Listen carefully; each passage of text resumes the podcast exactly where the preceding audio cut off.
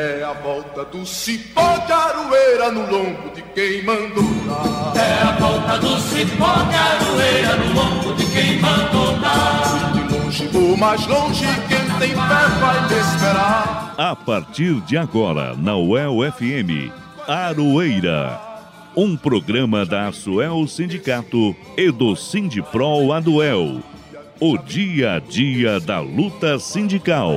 Apresentação Elza Caldeira e Guilherme Bernardi. É a volta do cipó de aroeira no lombo de quem mandou dar. No ar, mais uma edição do programa Aroeira. É a volta do cipó de aroeira no lombo de quem mandou dar. É a volta do cipó de aroeira no lombo de quem mandou dar. Olá pessoal, aqui é a Elza Caldeira e é muito bom estar aqui com vocês, iniciando agora a edição de número 193 do Aroeira, um informativo radiofônico da Suel Sindicato e do Sindipro Aduel, saudando primeiramente o meu querido Ricardo Lima, que é o nosso técnico de som aqui nos estúdios da UEL FM.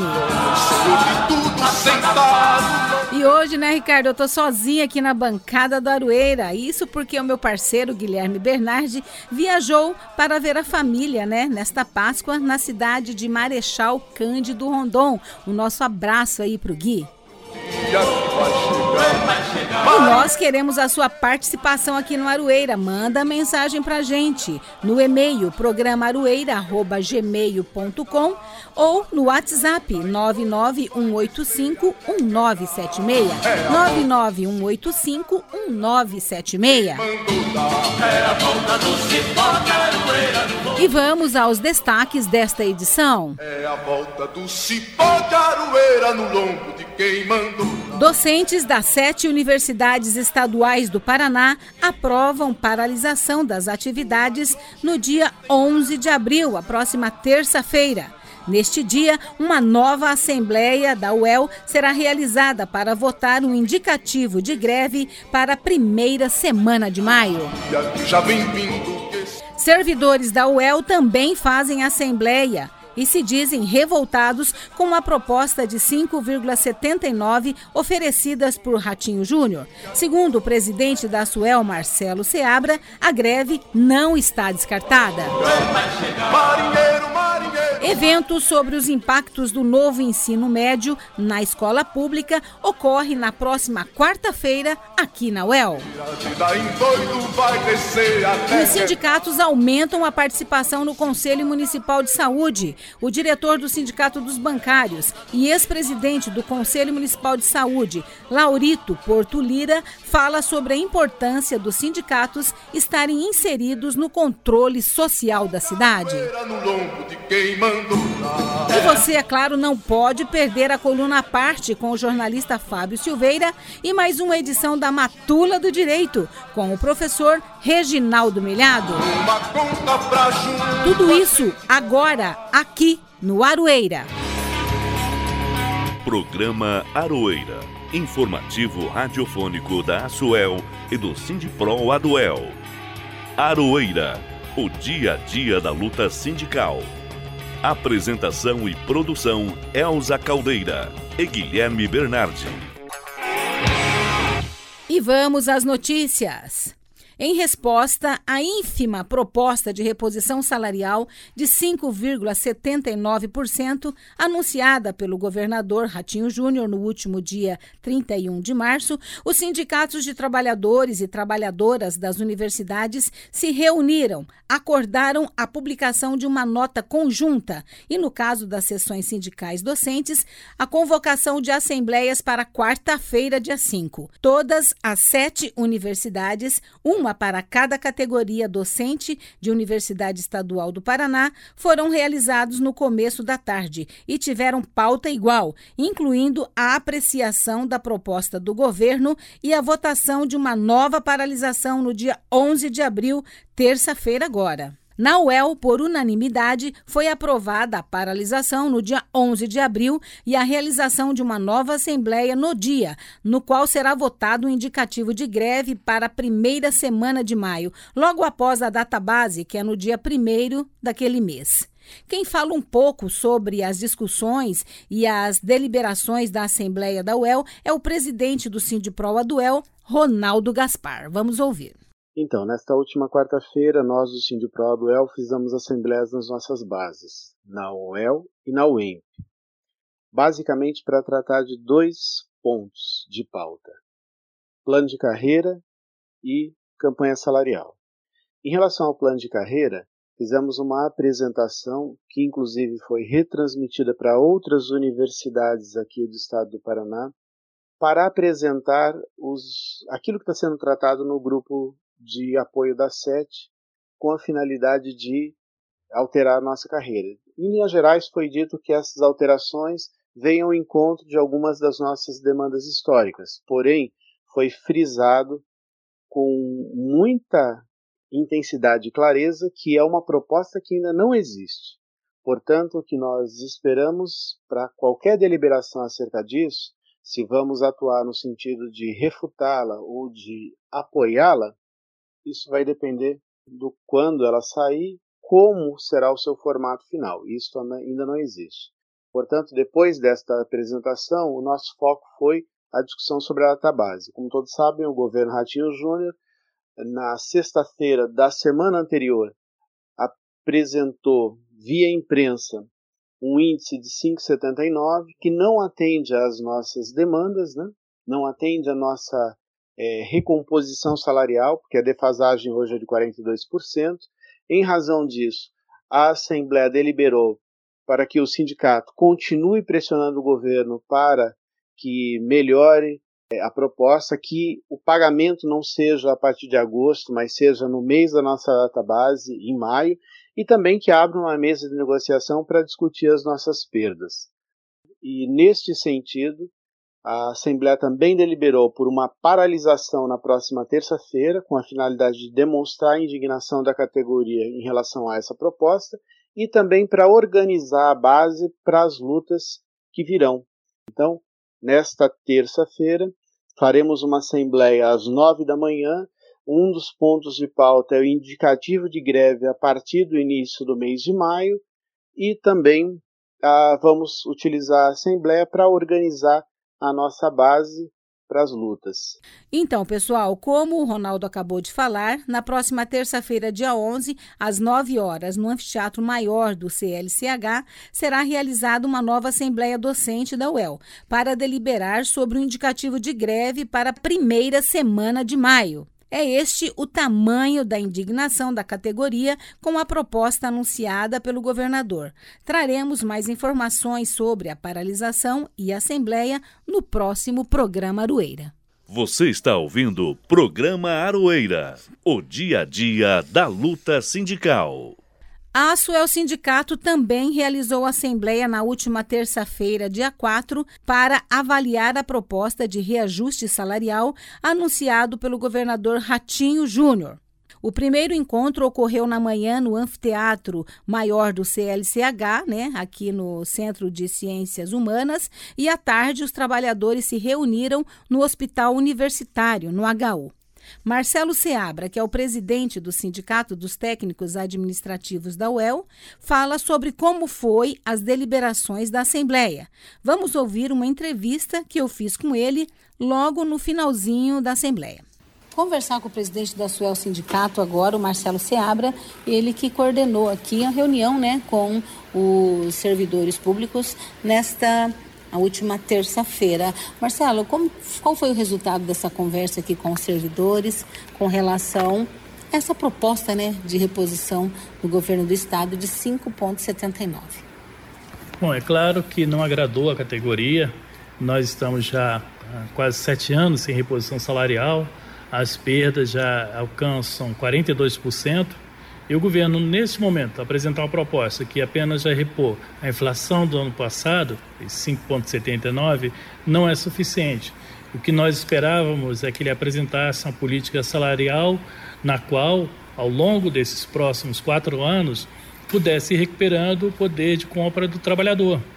Como eu falei, são 42%, é quase metade do salário, é uma perda significativa e não há nenhuma indicação deste governo de que ele pretenda estar recompondo o poder de compra, compra do trabalhador. E a maioria dos servidores aqui também se manifestaram contrariamente, né, tudo isso. Sim, a insatisfação é grande. É, há uma possibilidade de que, se não sendo alterada essa proposta do governo, a gente entre em greve. Nós deveríamos estar nos reunindo com o fórum das entidades sindicais para estabelecer os próximos passos, quais serão as próximas mobilizações. Muito provável, provavelmente estaremos em Curitiba para realizar algum ato. E se até maio, que é a nossa database, o governo não apresentar uma nova proposta, é possível que a gente entre em greve. Marcelo, a mudança dos planos de cargo e salário também foi debatido de uma certa forma, né? Mas existe alguma expectativa adiante de que isso seja melhorado para os servidores? Nós estamos aguardando. É, foi feito, constituído um grupo de trabalho que entregou uma proposta ao secretário de Ciência e Tecnologia, Aldo Bona. Ele deverá fazer a entrega dessa proposta ao governo e a partir daí a gente vai estar acompanhando qual será o, o desenrolar. É claro que se esse plano vier a ser implementado, vai atenuar um pouco as, as perdas que os trabalhadores têm tido, mas ele não substitui a reposição salarial. O plano de cargos, carreiras e salários é para é, melhorar a situação do trabalhador, para que ele avance, para que tenha perspectivas, de, inclusive, de se qualificar e não pode ser confundido com reposição salarial. E lá no FES, tem alguma expectativa agora de reuniões? Para quando vai ser, Marcelo? Sim, deverá ter uma reunião proximamente, ainda não tem data marcada. E nessa reunião eu espero que, a gente, que saia um calendário com as mobilizações. E a gente vai estar divulgando e mobilizando a categoria. No final desta assembleia, eu também conversei com alguns servidores que estiveram por lá. Vamos ouvir o que eles disseram sobre a proposta de 5,79% oferecida pelo governo. Qual que é o seu nome completo e qual que é a sua função aqui na UEL? É, meu nome é Rosângela Peruzzi e sou técnica de nível superior. Rosângela participou né, da assembleia realizada nesta terça-feira aqui na universidade para tratar sobre essa questão da reposição salarial de 5,79 oferecida pelo governador. Qual que é a sua opinião sobre isso? É, mais uma vez o governo ele não valoriza os funcionários que tem. Né? Nós, nós nos dedicamos demais à universidade e mais uma vez estamos sendo desvalorizados por um governo que nunca olha para os funcionários que tem. Né? É um índice irrisório, não contempla a categoria. É, mais uma vez estamos decepcionados com o governo que temos e acho que no futuro talvez a única forma de tentarmos uma reposição é, um pouco mais digna, que já estamos falando de dignidade, né? Eu acho que seria uma greve mais para o futuro, porque foi muito decepcionante. Enquanto a reposição é tão baixa, as coisas não param de subir, né? Sim, é, a inflação está aí, né? Batendo na nossa porta. Cada vez que você vai ao mercado, você vai pagar os seus boletos, você vai é, até viajar com a família, você vê a inflação batendo na sua cara. E o governo, ele simplesmente ignora isso, né? E nós que somos funcionários, é, nós não temos é, um outro, uma outra forma de, de, de complementar a renda. É, a única renda que nós temos é do nosso trabalho aqui na universidade, que na grande maioria nos dedicamos além da nossa jornada de trabalho, é decepcionante e frustrante. Muito obrigada pela entrevista. Imagina, obrigada aí conversar com mais um trabalhador que participou aqui da Assembleia. Como é seu nome completo? Rogério, Rogério Stefano Martins. Trabalha em qual setor, Rogério? Eu trabalho fazendo escola. Quanto tempo aqui na UEL? 20 anos. Rogério, você recebeu aí as informações, né, sobre como vai ficar a questão salarial. Uhum. E qual que é a sua opinião sobre tudo isso? Eu acho um absurdo, né, pouco, né? Porque nós tá 42 de devasado e tenho que aceitar a proposta do governo ainda, né? Passando a gente mais uma vez para trás, assim, né? Como você se sente? Ah, eu sinto, como eu disse, é injustiçado, né, por causa do salário, ó, eu tô 20 anos aqui, ó, e vem empurrando a gente com a barriga faz tempo. Vem empanhando a proposta que ele quer, Muitas vezes diz que não tem dinheiro em caixa, mas tem, a gente sabe muito bem, a gente paga nosso imposto dia a dia certinho. Então eu acho um absurdo para nós que é funcionário, né? jeito que a gente está sendo tratado aqui, né? Na instituição. E aí o dinheiro faz falta, né? Faz. Porque as coisas só sobem, né? Sobe. É, o mercado sobe, a gasolina sobe, tudo sobe, só o salário da gente fica para trás, né? E quando ele vem dá essa, essa quilera, vamos dizer, né? O salário lá na frente já subiu de novo, a gasolina, o mercado sobe de novo. Todo mês, cada passo tá subindo as coisas. Tá salário difícil. da gente para trás, tem filho para tratar, tem financiamento para pagar, moradia. Estamos aí sofrendo com essa luta aí. Tá difícil. E se Tá. vier uma greve, você tá pronto? Tô pronta, vou passar, vou ter dificuldade, né? Porque as contas vai vir e eu não sei se vai ter condição de pagar, né? mas também, aí, né? Que vir pra frente. Vamos lutar. Vamos. Agora vamos conversar com mais uma trabalhadora, uma servidora aqui da UEL, que também participou da Assembleia. Qual é o seu nome? Edna, Qual setor, Edna? o SEI Campos, Como é Centro que... de Educação Infantil. Certo, maravilha. O que que você achou da Assembleia? Qual que é a sua posição com relação a essa proposta do governo? 5,79 é baixo, né? É baixo, chega a ser humilhante. Chega a ser humilhante, porque a, a outras categorias, além dos 5,79, eles estão tendo outros benefícios, como auxílio transporte, como auxílio alimentação, e isso nós não temos, né? Então, somando, não deixa de ser dinheiro, né? Acrescentando no salário, dá um, um up, né? Não é o nosso caso. E a inflação tão cara, né? As É. coisas tão difíceis, né? É, cada mês que a gente vai no mercado é um susto, é um susto. E cada vez mais o salário está arrochado, arrochado, arrochado. E, e não está dando, não está dando para suprir todas as necessidades, para pagar todas as contas. Não está fechando no final do mês. Tendo que cortar. Cortar. Cortes, mais cortes. Você acha que os servidores estão preparados para a greve? Olha, eu acho que sim. No, no atual quadro, eu acho que sim. Bom, gente, nós aqui do Aroeira, né, vamos continuar acompanhando os próximos capítulos da luta dos servidores e docentes pela reposição salarial, que já ultrapassa 42%. Semana que vem a gente traz o resultado da paralisação dos professores e o posicionamento da Asuel Sindicato. E por falar em Asuel, nós queremos comunicar que também que na próxima semana, quarta-feira, dia 12, haverá eleição do sindicato. Apenas a chapa Viver, Vivência e Luta se inscreveu para participar do pleito. As urnas serão colocadas nos principais centros da UEL e do HU.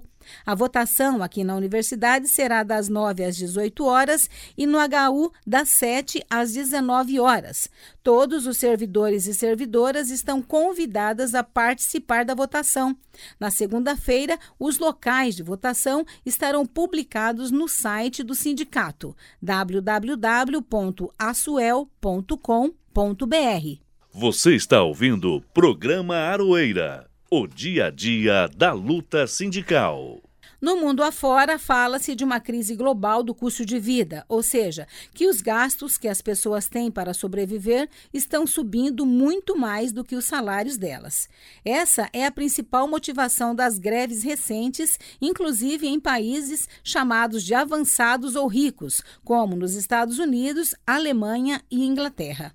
Aqui no Paraná, para servidoras e servidores públicos, sem reposição da inflação há sete anos e com salários 42% menores em relação a 2016, a situação é bem pior.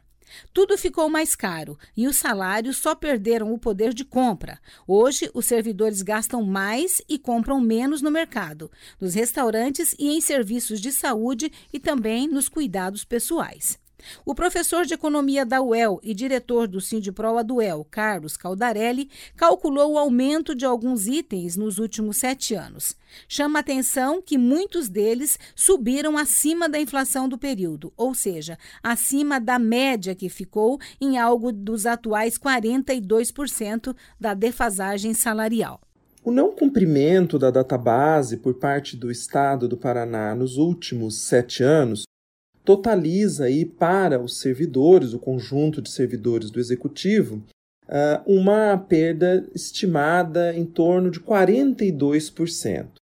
É interessante nós observarmos que essa perda é calculada uh, tendo por base o índice de inflação, o indicador de inflação médio. Então, quando nós consideramos a inflação, nós consideramos um conjunto muito grande de preços, preços de bens e serviços. Então, são vários bens e serviços que estão computados nesse indicador. E um exercício muito interessante é quando nós começamos a abrir algumas categorias para que nós possamos compreender que essas perdas são muito maiores a depender do que nós consideramos. Nesse sentido, eu acho que um exercício bastante interessante é pegarmos algumas categorias chaves, como por exemplo, saúde e cuidados pessoais. Então, o, indicador, quando eu considero somente os elementos nesse núcleo, eles são bastante superiores aos 42%. Quando eu pego, por exemplo, alimentos e bebidas, é, ele passa de 50%. No caso dos servidores que são professores, educação e leitura, então é básico para a condição uh, do professor, a compra de livros, materiais e toda, todo o conjunto de elementos que os professores compram para né, o desempenho uh, da docência estão muito acima do indicador de 42%. Então, é muito interessante esse exercício para que a gente entenda que esse 42% é um indicador médio, o acumulado médio da inflação, mas que isso é muito pior quando eu analiso o conjunto né, particularizado de alguns elementos. Os preços de itens de saúde e cuidados pessoais e de educação e leitura também subiram 53%. O maior aumento foi de alimentos e bebidas, que subiram quase 60%. Fora desses cálculos, segundo o professor, ainda estão os aluguéis, que subiram muito no período e comprometeram grande parte dos rendimentos das famílias sem casa própria. Enquanto isso, a proposta anunciada pelo governo foi de apenas 5,79%, uma proposta bastante insuficiente e que não atende às necessidades reais dos trabalhadores. Então, esse fenômeno, que não é brasileiro, é um fenômeno global do encarecimento né, da, da, vida, do custo de vida maior nas cidades, é, e, sobretudo, puxado por uma inflação de serviços, penaliza aqueles que têm uma defasagem, não têm recompostos os índices de inflação. A proposta apresentada pelo governo de 5,70 e alguma coisa para agosto de 2023 é uma proposta bastante insuficiente. Eu acho que ela não atende de longe os, os servidores. Eu acho que o governo não leva em consideração as perdas acumuladas ao longo de, de todos esses anos e se pegarmos agora de janeiro até agosto de 2023, você vai ter uma defasagem muito maior. Então, essa condição que nós temos de corrosão dos salários, não reposição, aumentos eh, e tensões eh, em indicadores de inflação em determinadas categorias ou subíndices, como educação leitura, saúde, cuidados pessoais, alimentação, tornam a vida dos servidores muito mais precária.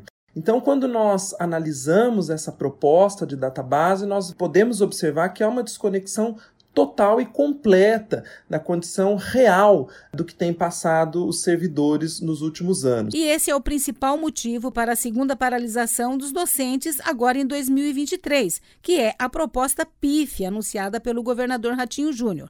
Quem quiser ver os índices mencionados pelo Caldarelli, é só procurar no Instagram arroba. Repetindo, Instagram, arroba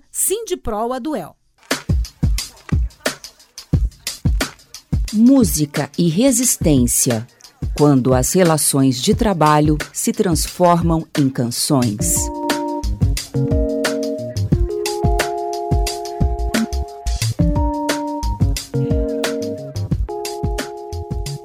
Esta semana foi o meu aniversário e dentre tantas mensagens que recebi nas redes sociais, aliás, quero aproveitar aqui para agradecer a todos aqueles e aquelas, né, que enviaram lindas felicitações para mim.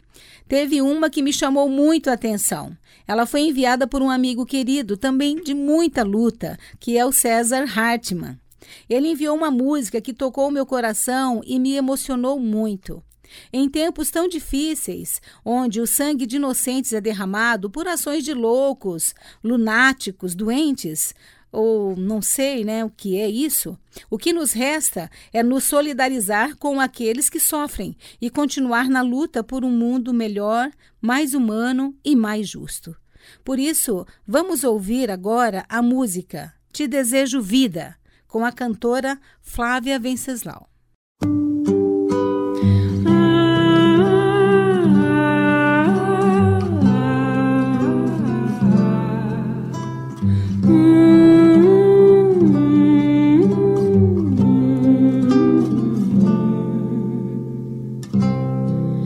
Te desejo vida, longa vida.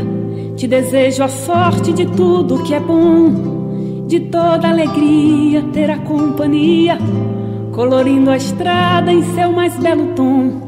Eu te desejo a chuva na varanda, molhando a roseira pra desabrochar, e dias de sol pra fazer os teus planos. Nas coisas mais simples que se imaginar e dias de sol para fazer os teus planos nas coisas mais simples que se imaginar.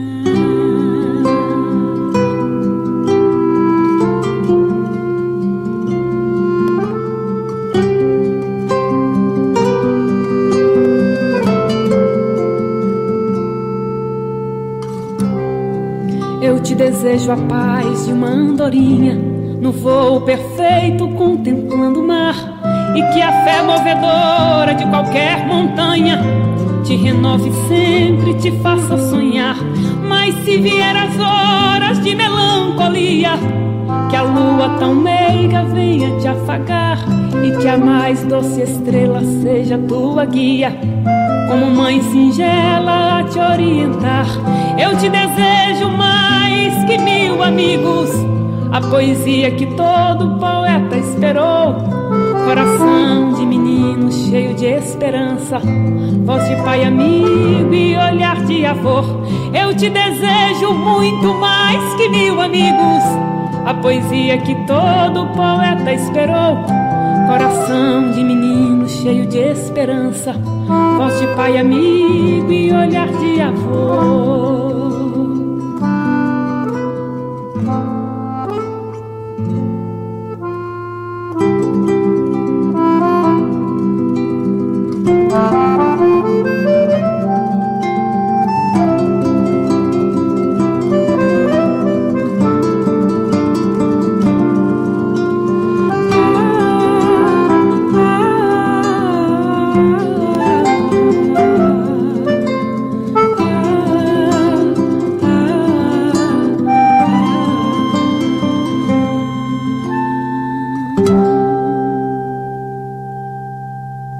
Acabamos de ouvir a música Te Desejo Vida, com Flávia Venceslau. Você está ouvindo o programa Aroeira, o dia a dia da luta sindical. Suspensa temporariamente pelo Ministério da Educação, a reforma do ensino médio será tema de um debate no dia 12 de abril aqui na UEL. O evento acontece às 7 horas da noite no Anfiteatro Maior do Centro de Letras e Ciências Humanas, o CLCH, e será transmitido ao vivo pela emissora UEL FM por meio da rádio né, e canal do YouTube. A realização é da UEL FM, Rede Lume de jornalistas e Portal Verdade, com apoio do Observatório de Ensino Médio da UEL.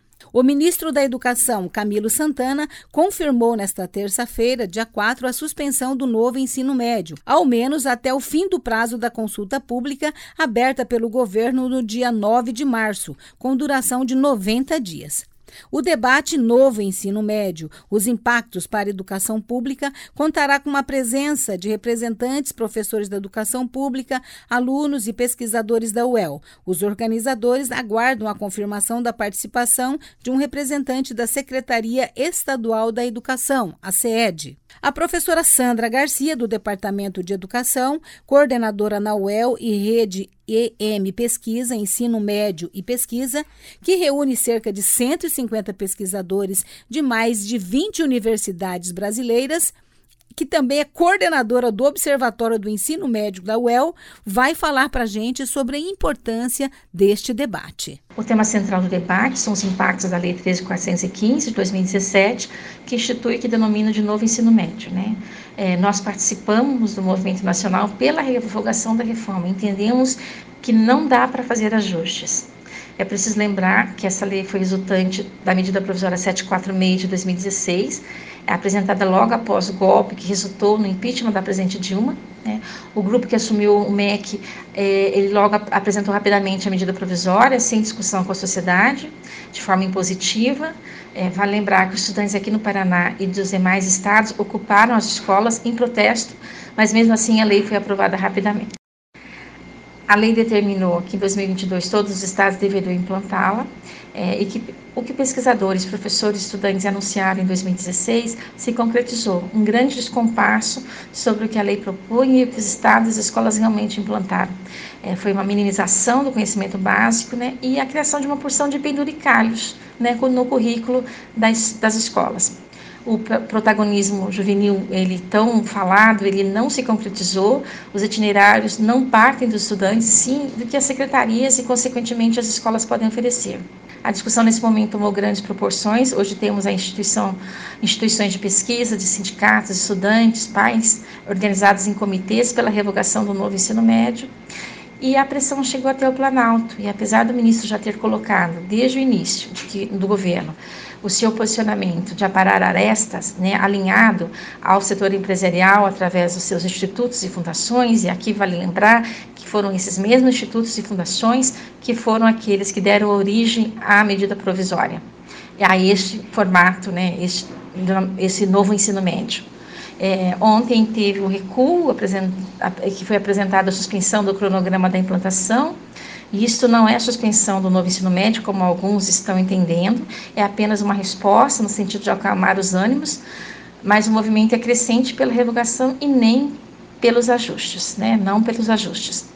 É, é, e, é, uma das críticas que o movimento vem recebendo é que nós queremos voltar é, para o que era ensino médio, isso não é verdade, né? não é retomar aos, ao que, o que já tinha, é, na verdade, a gente retomar os princípios que estavam nas diretrizes curriculares nacionais do ensino médio de 2012, que na verdade não foi implantada. Né? Nessas diretrizes, é, nós defendemos a formação integral dos estudantes, e esta é a discussão que a gente coloca, né? que este formato apresentado, ele fragmenta a formação dos estudantes, e principalmente dos estudantes da escola pública. O debate Novo Ensino Médio Impactos para a Educação Pública será no dia 12 de abril aqui na UEL. O evento acontece às 7 horas da noite no CLCH e será transmitido ao vivo pela UEL FM por meio da rádio do canal no YouTube. Você está ouvindo o programa Aroeira, o dia a dia da luta sindical. Em março agora aconteceu a 15ª Conferência Municipal de Saúde, promovida pelo Conselho Municipal de Saúde em parceria com a Secretaria Municipal de Saúde. O encontro foi realizado no Unicesumar, campus Londrina, e teve como finalidade debater propostas para a melhoria dos serviços e políticas de saúde da cidade. O evento, que teve como temática geral garantir direitos e defender o SUS, a vida e a democracia, amanhã vai ser outro dia, contou com várias pré-conferências. Os sindicatos de Londrina não ficaram de fora, ao contrário, aumentaram a participação neste conselho tão importante para a cidade. E para tratar sobre a importância da participação dos sindicatos no controle social da cidade, eu conversei com o ex-presidente do Conselho Municipal de Saúde e atual diretor diretor do Sindicato dos Bancários de Londrina, Laurito Porto Lira. Vamos ouvir a entrevista. Laurito, conta para nós como que foi esse processo para você, né, que teve à frente de tudo isso. É que a gente iniciou um trabalho lá atrás já, né? Então eu, o Lincoln primeiro como presidente antes de mim, depois a minha pessoa, a gente tinha o compromisso de tentar trazer mais usuários. Então, antes mesmo da própria conferência acontecer, a gente já conversou com alguns movimentos sociais, nós participamos de algumas reuniões com o pessoal e depois, quando estava na minha gestão, eu participei na Conferência Livre de Saúde, que foi importante para mais uma vez lembrar os movimentos sociais de estarem presentes e fazerem as suas atividades para poder participar da Conferência Municipal de Saúde. Né? Foi importante isso porque a comissão organizadora do, da conferência, né, dia da pré-conferência dos usuários, o seu Ângelo, principalmente a gente trocava muita ideia, ele falou, ó, foi surpreendente que deu muito a pré-conferência dos usuários. Então isso foi importantíssimo, a gente aumentar a representatividade de outros grupos que não estavam representados no conselho. Né? O movimento negro, que estava um pouco. só tinha um grupo representando, agora tem o pessoal da religião de matriz africana que estar lá dentro, fez propostas muito importantes. Os sindicatos aumentaram a sua participação, os sindicatos dos trabalhadores não da saúde. Então é algo que foi muito importante para o conselho, aumentar essa pluralidade de pessoas lá dentro. Também teve, até encontrei você lá, a conferência dos usuários organizado pelo CDH, né, Laurita? Também saiu bastante propostas, né? Sim, foi muito importante a, a volta do CDH. Estava meio apagado esses últimos tempos, né? Tiver, tiveram alguns problemas. Agora o pessoal voltou a se organizar, está ajeitando a casa e fizeram uma conferência, uma pré-conferência de segmento muito importante. Eu participei lá, né? Vi a contribuição que eles estavam dando teve coisas muito interessantes. Né? Pena que no, no, finalzinho, com algumas sistematizações que foram feitas lá, muito daquilo acabou se perdendo, mas a gente ainda pode voltar a apresentar essas questões que eles levantaram na Conferência Estadual de Saúde. Só lembrando o ouvinte, né, que o CDH é o Centro de Direitos Humanos. Mas, Naurito, eu queria voltar um pouquinho aqui. Você falou que conseguiram aumentar a participação dos sindicatos, né, no Conselho Municipal de Saúde. É, eu sei que você foi um, né, uma pessoa que puxou muito esse debate. Na sua opinião, qual a importância disso? É trazer visão do mundo do trabalho, né? Porque muita gente imagina que a, a questão da doença é um processo curativo. E não é. A, o mundo do trabalho é que está deixando as pessoas doentes. Né? Os problemas osteoarticulares que, os, que as pessoas vêm apresentando, ela é oriunda da atividade de trabalho que ela faz. Se a gente pegar, tá certo que não é alguém que é representado por um sindicato, mas pega o pessoal da reciclagem aí. Quantos não estão puxando carrinhos sobrecarregados de peso ali? Né? A mesma coisa a gente pensar o trabalhador assalariado, vamos pegar a categoria bancária, que está exposto ao aumento da sobrecarga de trabalho pelo fechamento de postos de trabalho, fechamento de pontos de atendimento da população e ainda a cobrança assediosa do cumprimento de metas. Esse pessoal está ficando doente mentalmente. Então, e isso vai impactar o serviço de saúde, seja por uma situação de surto que alguém pode apresentar, ou depois, quando ele tiver uma, uma, situação crônica, vai demandar cirurgia, especialista, e a gente vê o gargalo tá aí na cidade. Né? Dificuldades para fazer o agendamento pré-cirúrgico, dificuldades para poder depois entrar na fila de cirurgia, né, para os agendamentos, e isso vai deixando a cidade sem ter ninguém para trabalhar. Se a pessoa não trabalha, ela não recebe. Se ela não recebe, ela não injeta dinheiro na economia ela não vai consumir. Então, trazer esse olhar que a gente precisa ampliar a visão do que é saúde dentro do contexto da visão do trabalhador vai ser importantíssimo para o conselho. Laurito, e eu vendo você falar assim, somos todos trabalhadores, né? Mas explica para os nossos ouvintes no que, que o Conselho Municipal de Saúde pode colaborar e ajudar nessas políticas públicas. Como que isso acontece? Você que já foi presidente lá as pessoas não entendem que dentro do conselho que se aprova os planos de política do município e também os gastos que o município vai fazer. Ah, o que, que ele vai estar tá adquirindo, o que, que não, né? se cumpriu realmente o objetivo, né? a fiscalização de obras, se aquela obra está sendo feita a contento ou não, a gente faz os apontamentos. Até mesmo a aprovação de propostas legislativas do município pela Câmara de Vereadores passa também por pareceres do Conselho. A gente é interpelado a dizer se vale a pena ou não vale a pena ter aquela lei. Então a população tem que entender que a participação popular é importantíssima e a visão do trabalhador, como eu disse, todo mundo trabalha para sobreviver, então é todo mundo trabalhador. Então a visão do trabalhador dentro do Conselho de Saúde para poder realmente ter seus problemas em saúde resolvidos passa pela política dentro do Conselho. Norito, contudo, eu sei que você tem algumas críticas né, com relação a, esta conferência. Alguns pontos que deixaram de ser aprovados, que foram aprovados nas pré-conferências. Explica para a gente melhor isso. Infelizmente, todo mundo cai numa grande armadilha quando vai para essas conferências. Isso já vem de alguns anos. Infelizmente, nós estamos perdendo aquilo que foi construído na, lá atrás com a democratização, com a criação do SUS, que é uma visão humanizada, uma visão coletiva e social do arcabouço que é a Seguridade Social. É? Então a gente está indo muito para a visão capitalista.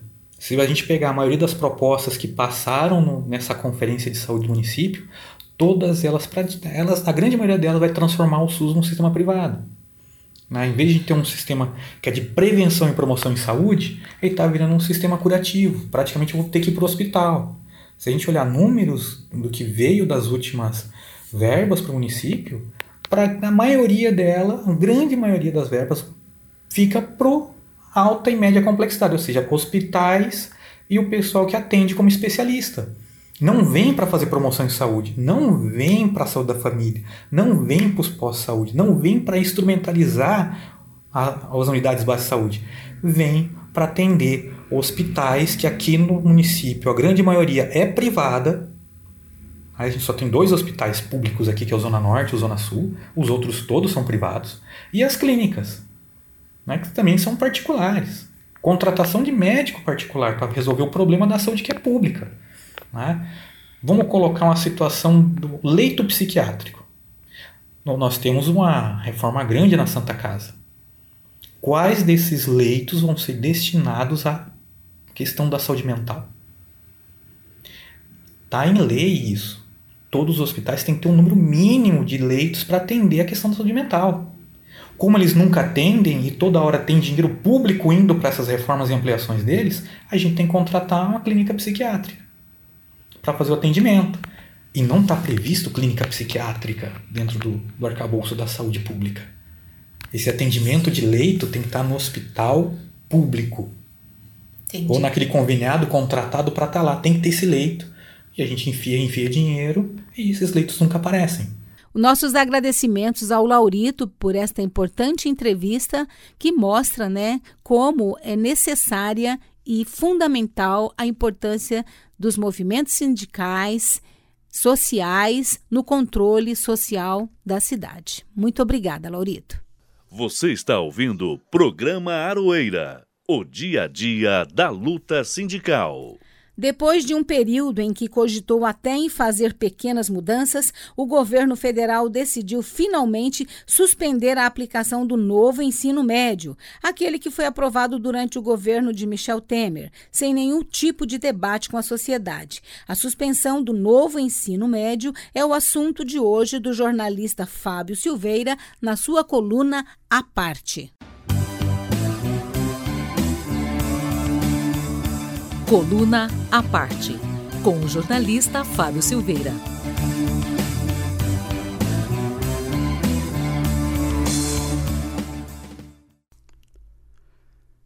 E depois de muito titubear durante aí ao longo de 90 dias, o governo federal finalmente tomou a decisão com relação ao tal do NEM, o novo ensino médio. Bom, decisão do governo suspender a implementação do novo ensino médio que estava em curso aí desde 2017 ali mais ou menos 18 quando o governo do nefasto e golpista Michel Temer começou a implementação dessa proposta de ensino. Bom, o novo ensino médio que estava sendo implementado e que foi suspenso agora, ele trazia ali algumas questões. Aliás, ele não foi discutido com ninguém, não foi debatido com a sociedade e ele acabou, tentava ali reduzir a carga de disciplinas importantes, que são importantes, que fazem a juventude refletir, como filosofia, história, sociologia, e trocava ali por algumas disciplinas que, como mostraram inclusive é, é, é, reportagens publicadas pela imprensa, passava ali por ensinar brigadeiro caseiro, é, RPG, é, o que rola por aí era o nome de uma das disciplinas que estavam acontecendo, enfim, toda a possibilidade de formação crítica que foram, foram sendo, foi sendo acumulada aí ao longo de três décadas depois da redemocratização, acabaram ali numa tentativa do governo Temer de fazer regredir esse, esse ensino médio, regredir para é, formar, para dar algumas disciplinas que pressupõe uma formação, mas uma formação para atividades de menor complexidade, que faz parte de toda uma lógica de precarização é, do trabalho, do emprego que a gente viu no Brasil nos últimos anos. O importante é que é, o governo Lula, o ministro Camilo Santana da Educação, ele falava inclusive em reformar alguma coisa do novo ensino médio. Ora, não há reforma possível nesse é, novo ensino médio. A única possibilidade para ele é a implosão mesmo e a retomada de uma é, educação e de currículos escolares que sejam mais voltados a fazer com que o aluno da escola pública, filho de, de, trabalhadores, que ele tenha a oportunidade de ver o mundo de uma forma mais crítica.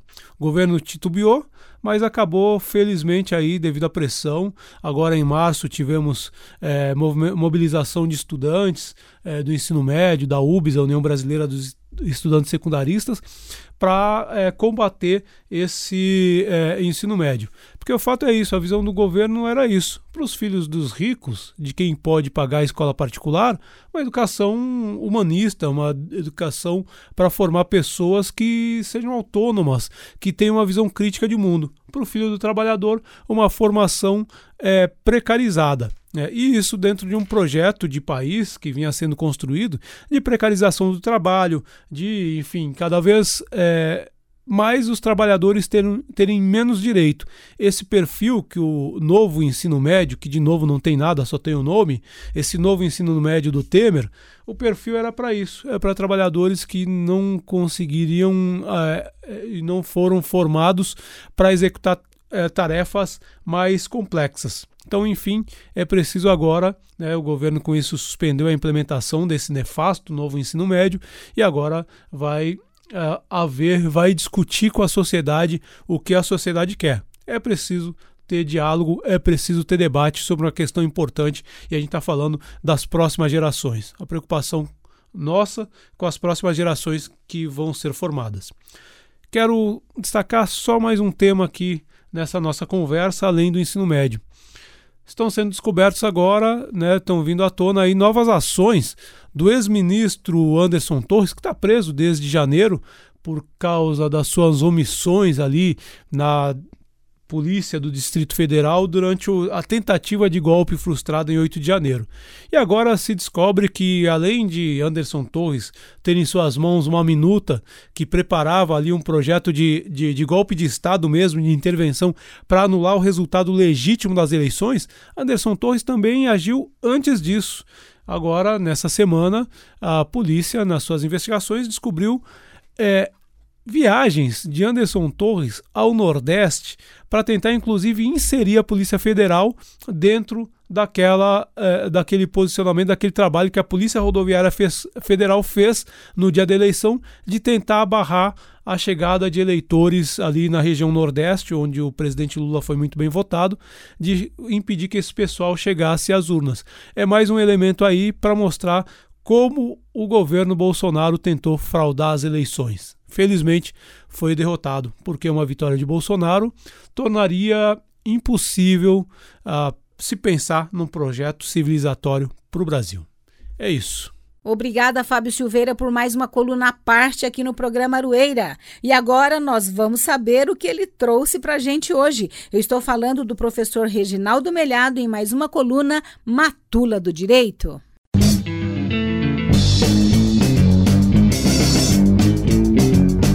Matula do Direito, coluna de crítica jurídica pelos caminhos e descaminhos do direito, com o professor Reginaldo Melhado. Olá, ouvinte da UEL-FM. A Universidade Estadual de Londrina e a Rádio UEL estão em luto. Nós tivemos uma instituição de ensino, a creche Cantinho Bom Pastor, sendo vítima de um atentado brutal, do qual resultou a morte de quatro crianças e outras tantas feridas gravemente. Crianças de 4 a 7 anos. Uma tristeza, algo simplesmente devastador. Isso nos coloca um desafio a todos nós, como seres humanos, especialmente a nós que somos parte desse, desse sistema educacional e particularmente a quem é do mundo do direito. Né? Você fica pensando qual é a solução, que resposta o direito penal pode dar a essas situações, como evitar que essas coisas ocorram. Né? Estava levantando aqui, vendo que é, no Brasil, ao todo, é, nós tivemos 16 ataques a escolas. 16, até que isso não é muito comparando com o que ocorre em outros países, como nos Estados Unidos, onde esse tipo de prática perversa é muito mais frequente. Né? É, é, mas veja, ouvintes, quatro desses 16 ataques de toda a história ocorreram apenas no segundo semestre de 2022. Quatro. Né? Este ano nós tivemos, duas semanas atrás, uma professora sendo morta em São Paulo por um, por um aluno da escola e agora essa tragédia com essas criancinhas sendo mortas a machadadas por um maluco em Blumenau. Né? Isso tem relação com uma série de fatores. As, a, o, o, os autores desses atentados, normalmente, você relaciona a, a pessoas com problemas, com neuroses, com traumas, com dificuldade de relação com a família, com as pessoas, pessoas que foram vítimas de bullying, às vezes há recalque de sexualidade, tem uma série de problemas que podem estar envolvidos nisso. Né? Mas é, é, é, é inegável que isso, esse fenômeno tem que ser visto historicamente. Se você tem 30, 20 anos, 40 anos, 50, 60 anos ou mais, você vai perceber pesquisar lá na sua cabeça que isso não acontecia antes. Isso tem acontecido muito frequentemente nos últimos tempos. Como eu dizia, só nos, nos, no, no, no, segundo semestre de 2022 foram quatro atentados em escolas. E agora, esses dois episódios muito recentes, com intervalo de duas ou três semanas, né, uma professora sendo morta, outra sendo feridas outras pessoas sendo feridas lá na escola em São Paulo e agora essa tragédia em Blumenau, uma tragédia chocante que nos deprime, que nos devasta, né? E, e, e é preciso pensar, claro, as, todo mundo, as, as pessoas ficam indignadas, pedem a pena de morte, pedem que o sujeito seja destruído. Eu acho até que esse sentimento, ou que ele seja pelo menos punido exemplarmente, segundo as regras da lei, né? Eu acho que esse sentimento é justificável, é compreensível a, a, indignação, a revolta, né?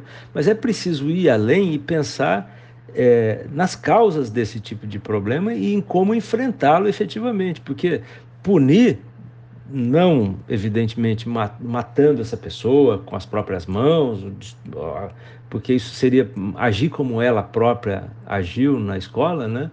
mas punindo de acordo com as regras do sistema jurídico, de acordo com o processo, devido processo legal, me parece razoável, é isso que a gente espera mesmo, né? Não só nesse caso, mas em qualquer outro. Mas se você vai punir, você está pensando é, no sintoma e não na causa. Né? Se você vai colocar um policial dentro da escola, é, um policial na sala de aula, o, a, a, patrulha rondando ali a escola, tudo isso você é pensar é, é, nos sintomas e não na origem, na etiologia dessa patologia, dessa enfermidade, né, dessa enfermidade social.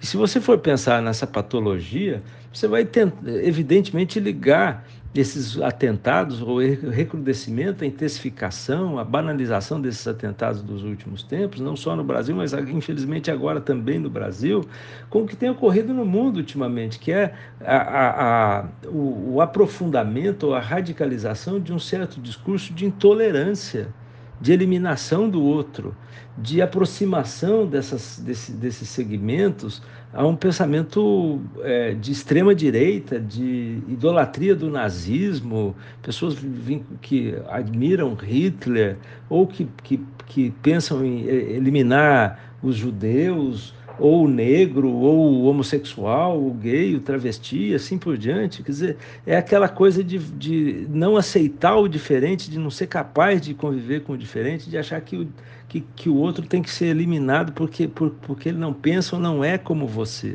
Né? E, a, e sem dúvida nenhuma que o enfrentamento das causas do problema passa por, por superar essa tragédia é, é, da conflagração social, conflagração social, da, da, da intolerância, passa por você reconstruir um, um mundo fundado na, na convivência fraterna, na tolerância, na cultura da paz. Né? Sem isso, é impossível. Se você for ver a, vida pregressa do acusado, confesso desse episódio de Blumenau, você vai ver é, esse, essa, essa personalidade fascista. Ele, ele é doente, ele é maluco, nem todo mundo que é conservador e é de direita pensa como ele ou faz como ele. Evidentemente que não, não estou fazendo uma, uma acusação estúpida como essa. Eu só estou dizendo que esse cara é um dos que faz o discurso de ódio às armas de fogo, de é, é, é, ódio à violência, fez campanha para um determinado candidato nas eleições para presidente, que não preciso nem dizer quem é. Isso é característico desse segmento que se radicaliza, que se perde, que se confunde. E aí é essa mesma maluquices eh, de massa que leva as pessoas a invadirem prédios públicos, a depredarem obras de arte, a pedirem a violência, a ruptura do Estado democrático de direito e assim por diante. Né? É mais ou menos a mesma causa.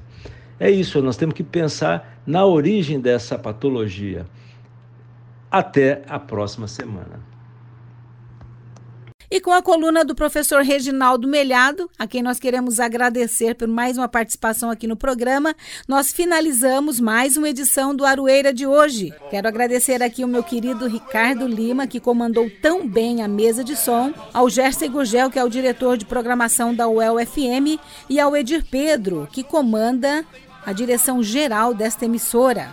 Continuem ligados aqui, gente, na programação da UEL FM, porque ela é a melhor rádio da cidade. Eu quero deixar uma saudação especial aqui para você, querido e querido ouvinte. Muito obrigada pela sua audiência. Eu quero desejar a todos vocês uma feliz Páscoa. E a semana que vem, eu e Guilherme estaremos de volta aqui para mais uma edição do programa Aroeira. Até lá. É a volta do cipó de aroeira no lombo de quem mandou dar. É a volta do cipó de aroeira no lombo de quem mandou dar. De longe ou mais longe, quem tem fé vai te esperar. A UEL FM acaba de apresentar Aroeira, um programa da Asuel Sindicato e do Sindipro Aduel o dia a dia da luta sindical.